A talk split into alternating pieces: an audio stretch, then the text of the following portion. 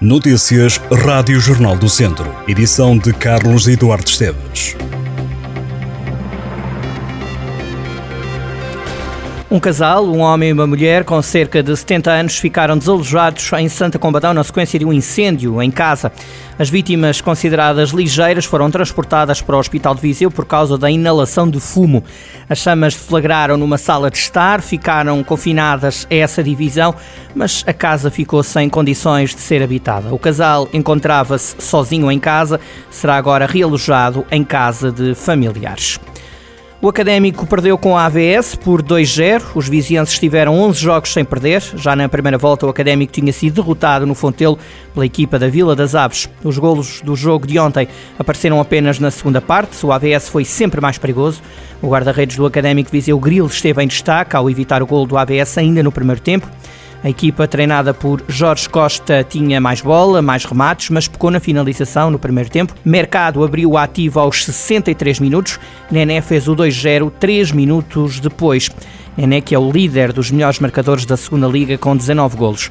Com este triunfo, o AVS reforçou o segundo lugar em zona de subida com 49 pontos. O Académico está em sétimo lugar com 34 pontos. Os academistas voltam a entrar em campo na próxima segunda-feira no Fontelo contra o Santa Clara, que é líder do campeonato. A BTL, a Bolsa do Turismo de Lisboa, já começou. Os quatro pavilhões da FIL têm lutação esgotada. A organização espera ultrapassar as visitas do ano passado nesta que é uma edição que se antevê mais completa e diversificada. O Distrito de Viseu está presente no maior evento turístico do país, com autarquias e comunidades intermunicipais a apresentarem diversas propostas de lazer e gastronomia. A 34ª edição da BTL vai decorrer de hoje até domingo, na FIL, no Parque das Nações. Nos quatro pavilhões da feira estarão mais de 400 expositores e uma representação de mais de 1.400 empresas e instituições. Em 2023, a BTL contou com mais de 63 mil visitantes.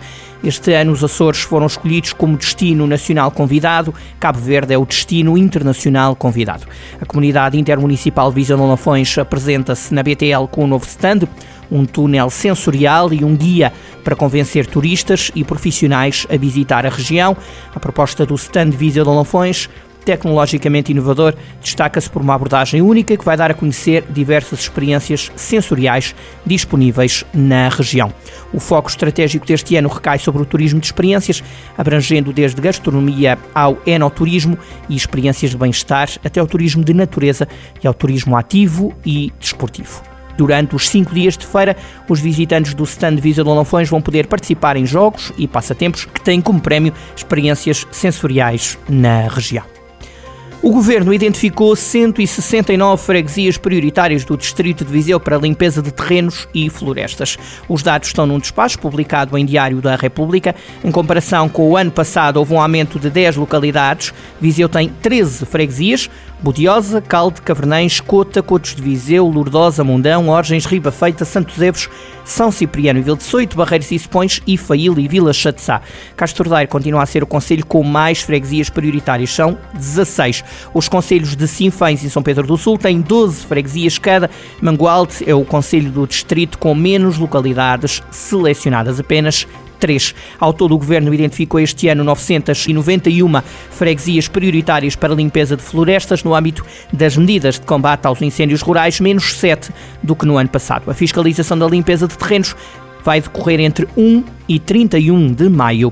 Mais de 200 participantes de Downhill participaram no último fim de semana na primeira edição do Downhill Internacional C2 Serra do Caramulo, que teve lugar no recém-criado Bike Park do Monte São Marcos, em Santiago de Besteiros, em Tondela.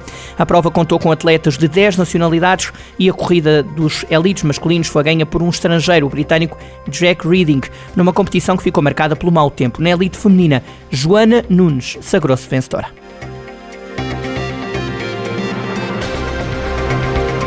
Estas e outras notícias em jornaldocentro.pt.